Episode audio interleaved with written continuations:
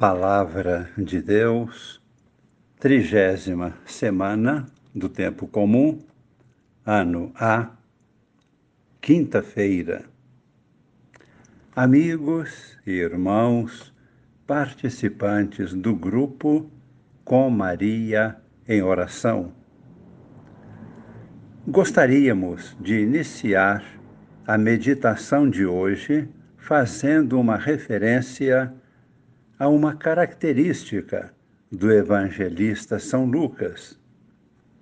Tal característica aparece agora nitidamente no trecho proclamado hoje. É a referência que este evangelista faz à cidade de Jerusalém.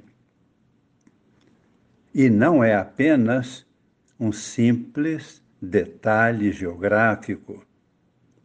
Para São Lucas, Jerusalém é o lugar central da vida e missão de Jesus. Ali está o templo, lugar simbólico da presença de Deus, e Jesus é o verdadeiro templo. Ele é a própria presença de Deus no meio do seu povo. No templo estão os sacerdotes a oferecer sacrifícios. Jesus é o único e eterno sacerdote. Portanto, é em Jerusalém que Jesus deve oferecer ao Pai o sacrifício de sua vida.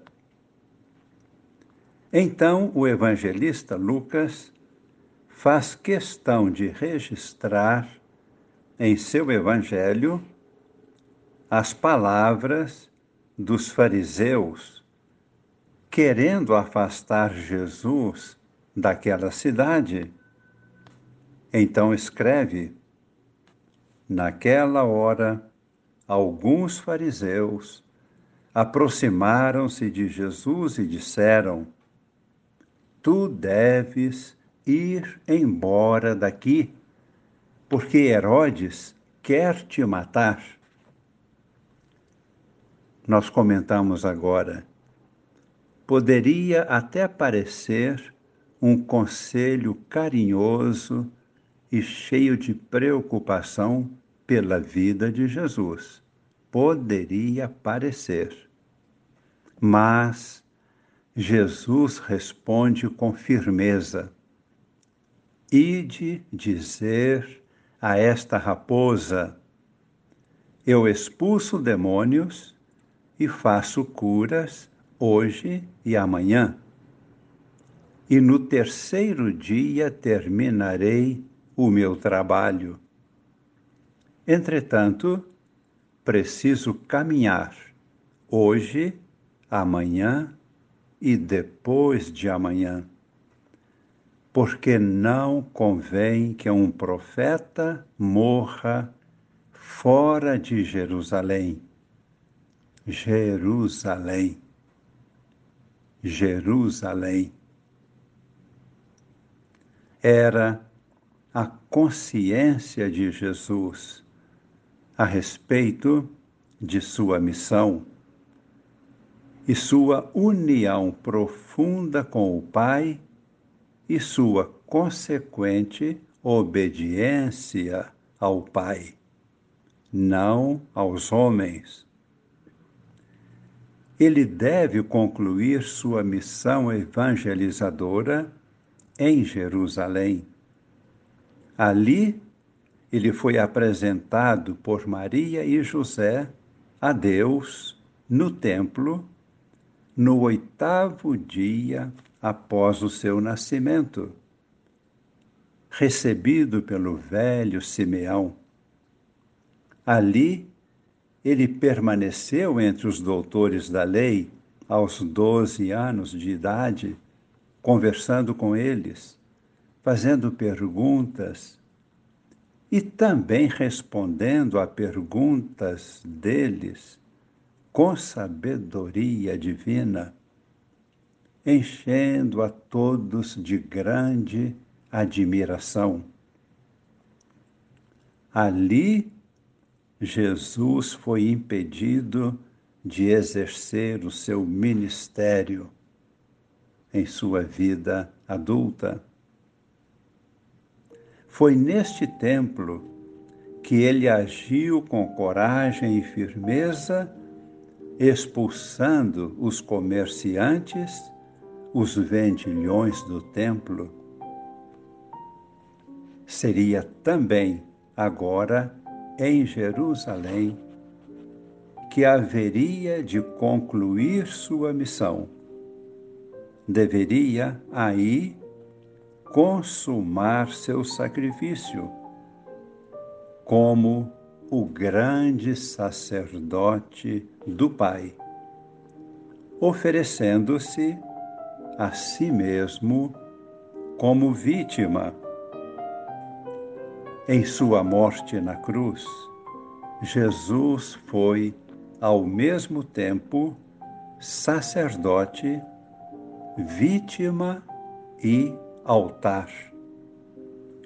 O altar foi a cruz, mas Jesus se identificou com a sua cruz, sendo cravado nela.